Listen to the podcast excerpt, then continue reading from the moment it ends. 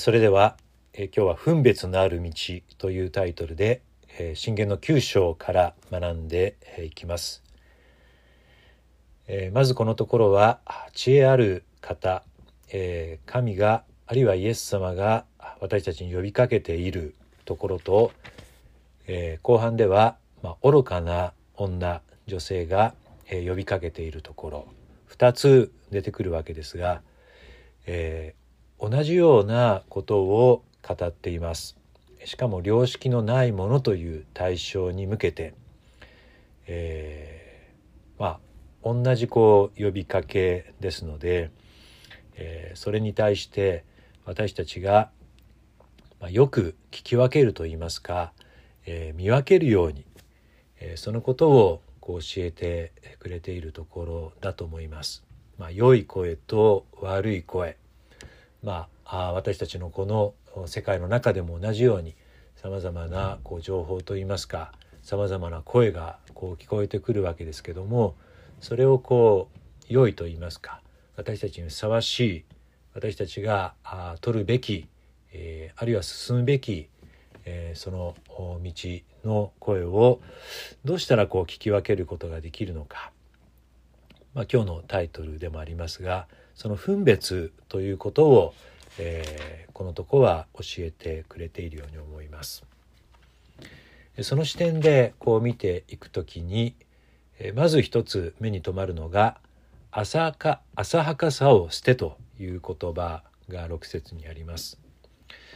浅はかさというのはまあこれ何でしょうかこれも皆さんに考えていただきたいとこです。まあ浅いのであれば深いということがあるんですけども、まあ、深く考える思慮深くということのこう対極にあることでもあるかと思います。まあ、見た目だけ表面だけというふうに言ってもいいかもしれません。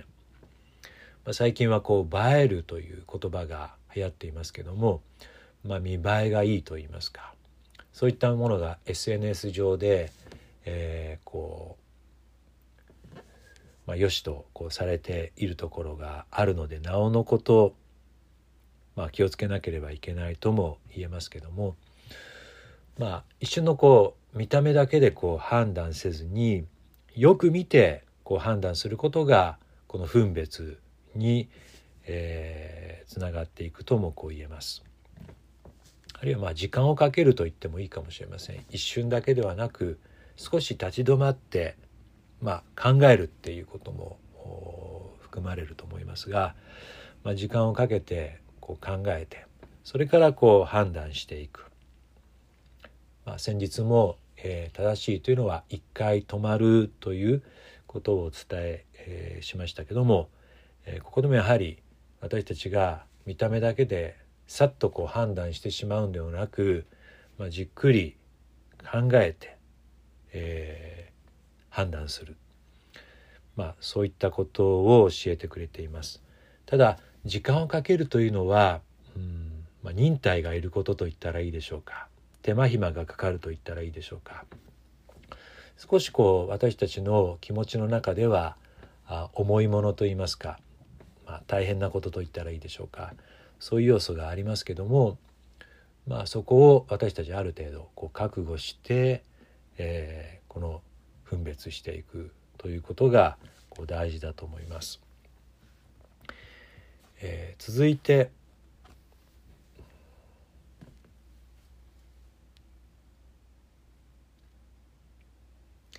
えー、9節のところの言葉に目を留めてみたいんですが「えー、あざける者を叱るな」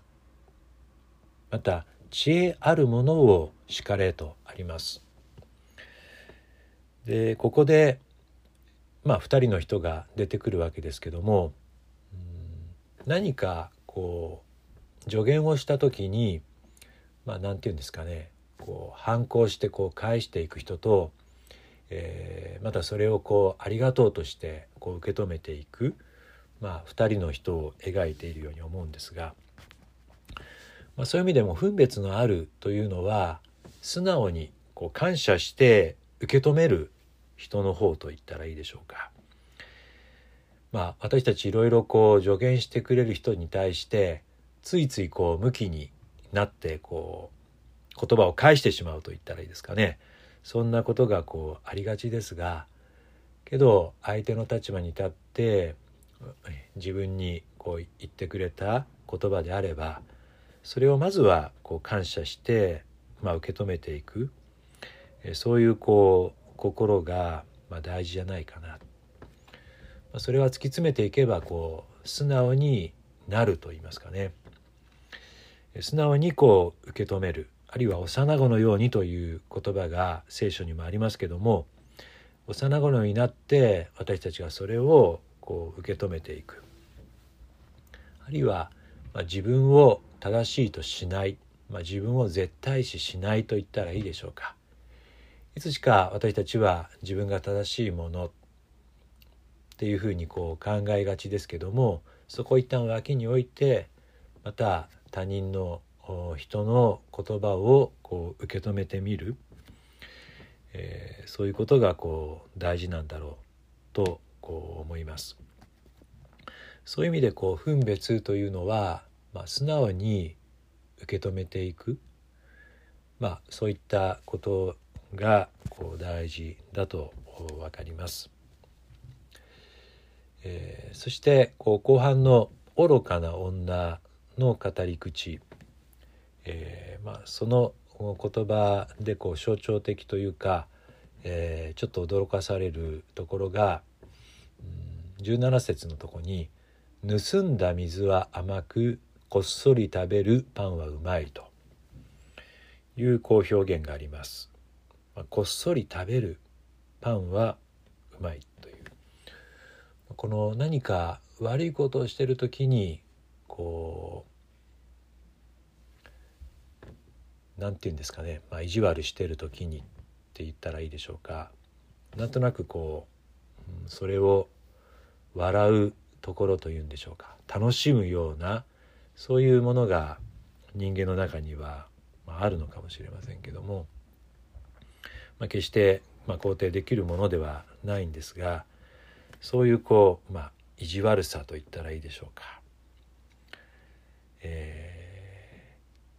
まあ、そういったところに、まあ、気をつけなければいけないわけなんですが、まあ、そういうこう私たちの、まあ、欲望と言ったらいいのか意地の悪いところから出てくるものに対して、まあ、気をつけていく。まあ、得てしてそれはあの欲と直結していますので心地よいものであったり響きの良いものあるいは耳障りの良いものでもあるのかもしれませんがついついそれが、まあ、いろんな仲間たちがいると、まあ、それにこう乗っかかってしまうような弱さも私たちはあるわけですけども、まあ、そういう意味で大勢で仲間でいる時にはなおのこと分別するっていうことがしにくくなると言いますかね。えー、周りの同調圧力といいますか空気というのかそういうものにもこう飲まれてしまうようなところもあるので、まあ、そういう意味でも一人になってじっくり考えるっていうことはこう重要かも重要というふうにこう言えるかと思います。でまあこういったものはもう少しこう別の言い方をすれば、うん、結果がすぐ出ると言いますかね、えー、簡単や便利なものあるいはこれを使えばすぐに、えー、良くなりますよとか、えー、これをやればすぐにこう身につきますよとか、ダイエットなんかでもこれを摂取すれば痩せますよとか、まあ、結果をすぐにこう求める、まあ、手間暇をこうかけないようなものそういったものは非常にこう魅力的に映ると言いますか。まあ、横着な私たちからすると、まあ、そういったものを使ってみたいなと。しかもそれでお金があまりかからないとかコストがあんまりないようでしたらまあこう試してみたくなるようなこう気持ちもこう働きやすいわけですが、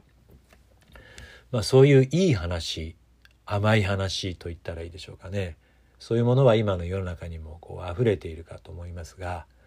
まあ、そういったあものこそ私たち気をつけていかなければいけないということをこの、まあ、こっそり食べるパンはうまいというえー、言葉の中に、えー、描かれているようにこう思います。そして最後に、まあ、ちょっと戻ったところになるんですが、え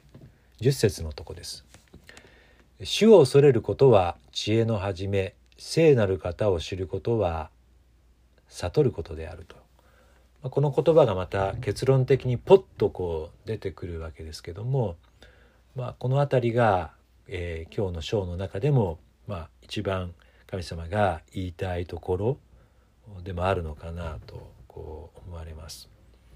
でやはりこの主を恐れることっていうのが、まあ、据えられると、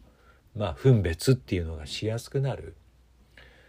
まあ、分けるっていうものもいいもの悪いものっていうのも基準や目安っていうものが、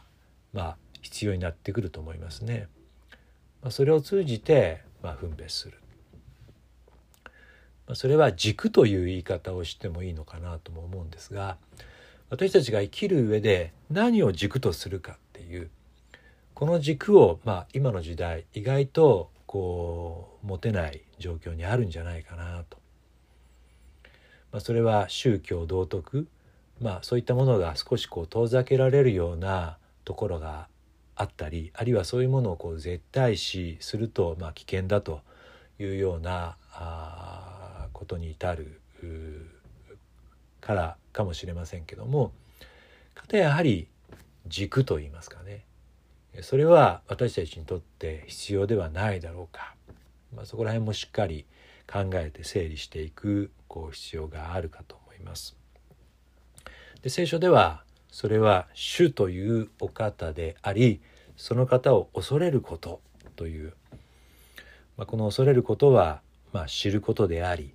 またその方の声を聞くことでもある、まあ、今日もこの聖書の言葉を聞いている皆さんにとっては、ま幸いではあるんですがやはりこういったことを通じて分別というのが、まあ、できるようになってくる。でその方は、うん、11節の言葉もう一度、えー、お読みしますけども「私によってあなたの日は多くなりあなたの命の年が加えられるからだ」と続きます。ここでまたふとこう私という方が、えー、出てくるわけですけどもこの方によってこうあなたの日は多くなるですからこう私たちの寿命というものがあって、えー、それをもう全てご存知で、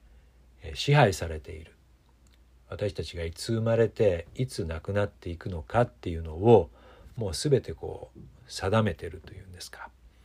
そういうお方がいるというふうに読み取ることができます。ですからやはりそんな方がいるならば私たちがそこに目を留めることによって私たち、まあ、分別ができるようになるんだろうな、まあ、この方であるイエス様はこうも言われています。私には天において地においても全ての権威が与えられています。私には天においても地においても全ての権威が与えられています、まあ、すごい言葉ですよね。まあ、こういうお方がおられてそんなお方が私たちのことももちろん知っていてくださる。そしてこの方が最初に、まあ、冒頭で呼びかけてくれているとこなんですけども、えー、こんな風な呼びかけでした「さあ私のパンを食べなさい私が混ぜ合わせたブドウ酒を飲みなさい。とのこう呼びかけでした。まあ、先ほどの愚かな女は盗んだ水は甘くこっそり食べるパンはうまいというようなこととこう比較ができるんですがまあ、えー、お二方ともこの食べる飲むっていう、まあ、そういったことをもう招いてくれてると言いますか。でイエス様も私たちをこう食事に招いてくださるお方であるんだということを今一度思い出したいんですけども、えー、黙示録にはこんな言葉があります。見よ私は戸の外に立って叩いている。誰でも私の声を聞いて戸を開けるなら私はその人のところに入って彼と共に食事をし彼もわた彼も私と共に食事するという、え、言葉なんですが